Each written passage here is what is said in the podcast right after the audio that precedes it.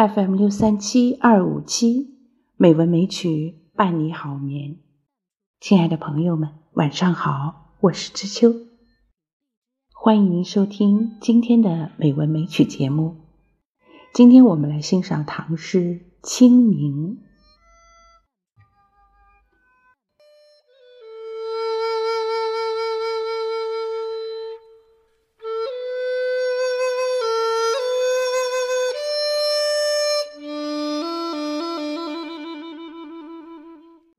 清明，唐代，杜牧。清明时节雨纷纷，路上行人欲断魂。借问酒家何处有？牧童遥指杏花村。这一天正是清明节，诗人杜牧在路上行走。遇上了下雨。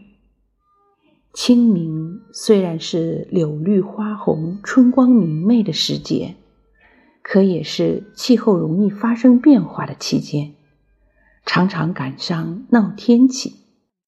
远在梁代，就有人记载过，在清明前两天的寒食节，往往有疾风甚雨。若是正赶上在清明这天下雨，还有个专名叫做泼火雨，诗人遇上的正是这样一个日子。诗人用“纷纷”两个字来形容那天的泼火雨，真是好极了。纷纷，若是形容下雪，那该是大雪；但是用来写雨，却是正相反。那种叫人感到纷纷的。绝不是大雨，而是细雨。这种细雨也正就是春雨的特色。细雨纷纷是那种天街小雨，润如酥样的雨。它不同于夏天的倾盆暴雨，也和那种淅淅沥沥的秋雨绝不是一个味道。这雨纷纷正抓住了清明泼火雨的精神。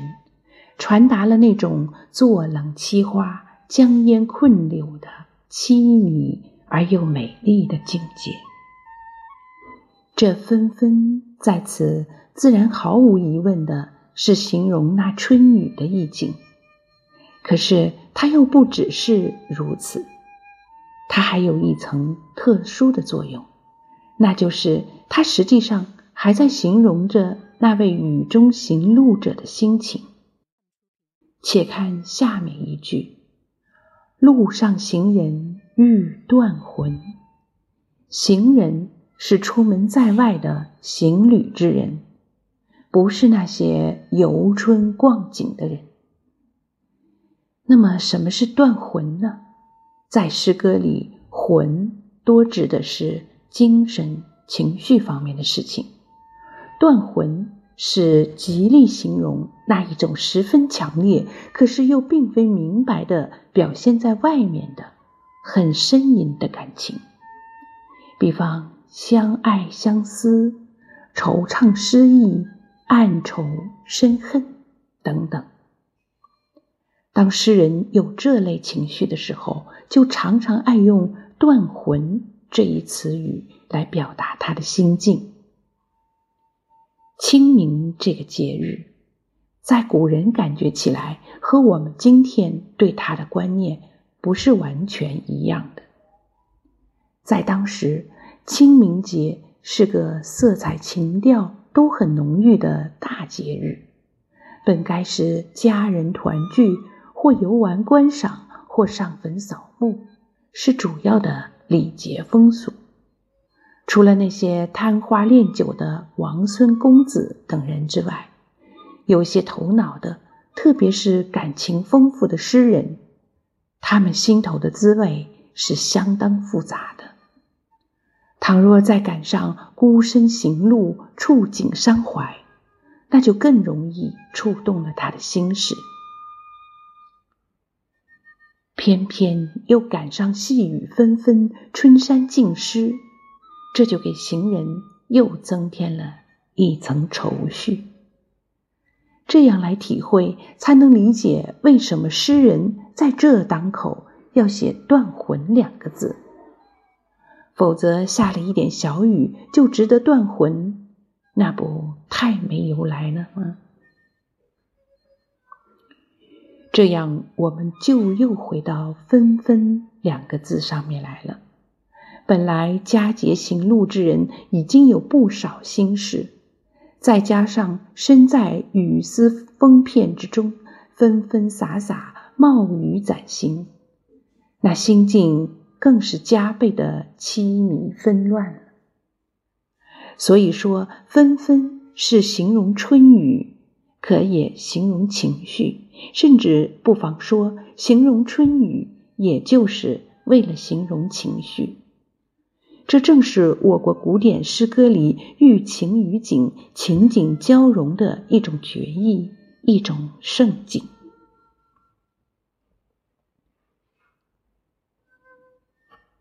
前二句交代了情景，问题也发生了，怎么办呢？须得寻求一个解决的途径。行人在这时不禁想到。往哪里找个小酒店才好呢？事情很明白，寻到一个小酒店，一来歇歇脚、避避雨，二来小饮三杯，解解料峭中人的春寒，暖暖被雨淋湿的衣服。最要紧的是，借此也能散散心头的愁绪。于是向人问路了。是向谁问的路呢？诗人在第三句里并没有告诉我们。妙莫妙于第四句“牧童遥指杏花村”。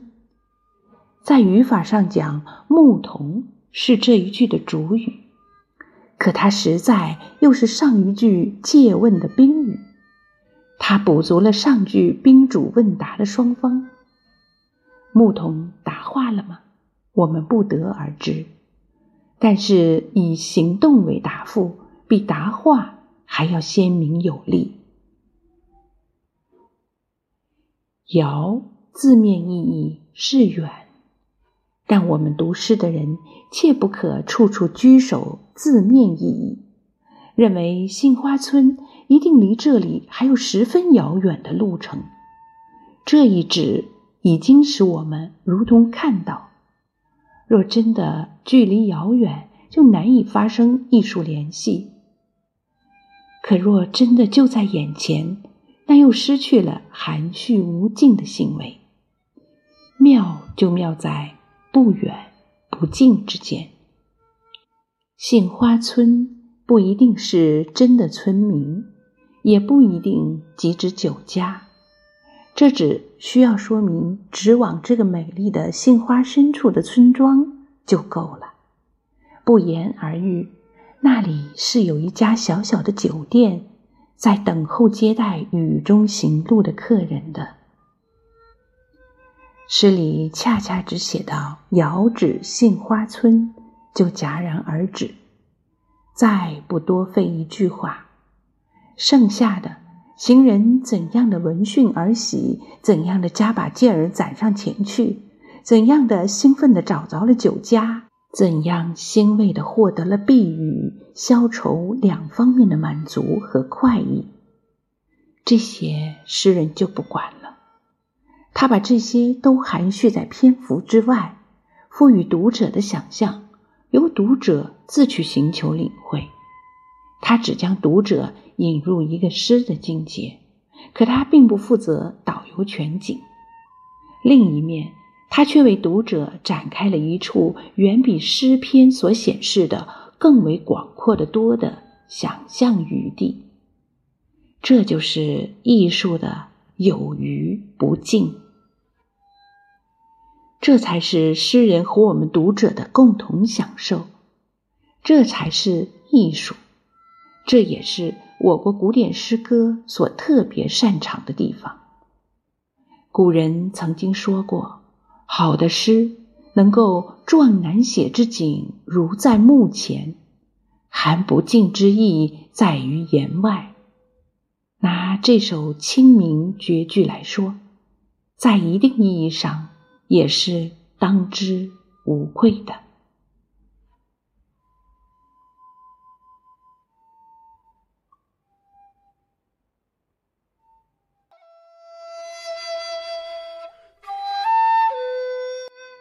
清明时节雨纷纷，路上行人欲断魂。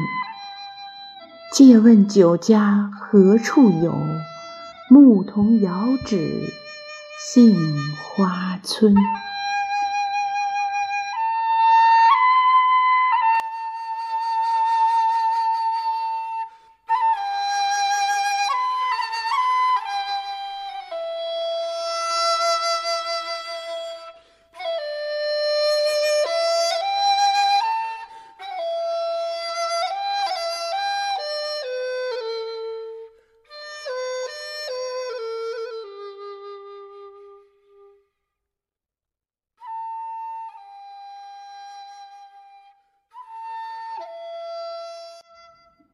好了，今晚的节目就是这样了。感谢朋友们的收听，知秋在北京，祝您晚安，好梦。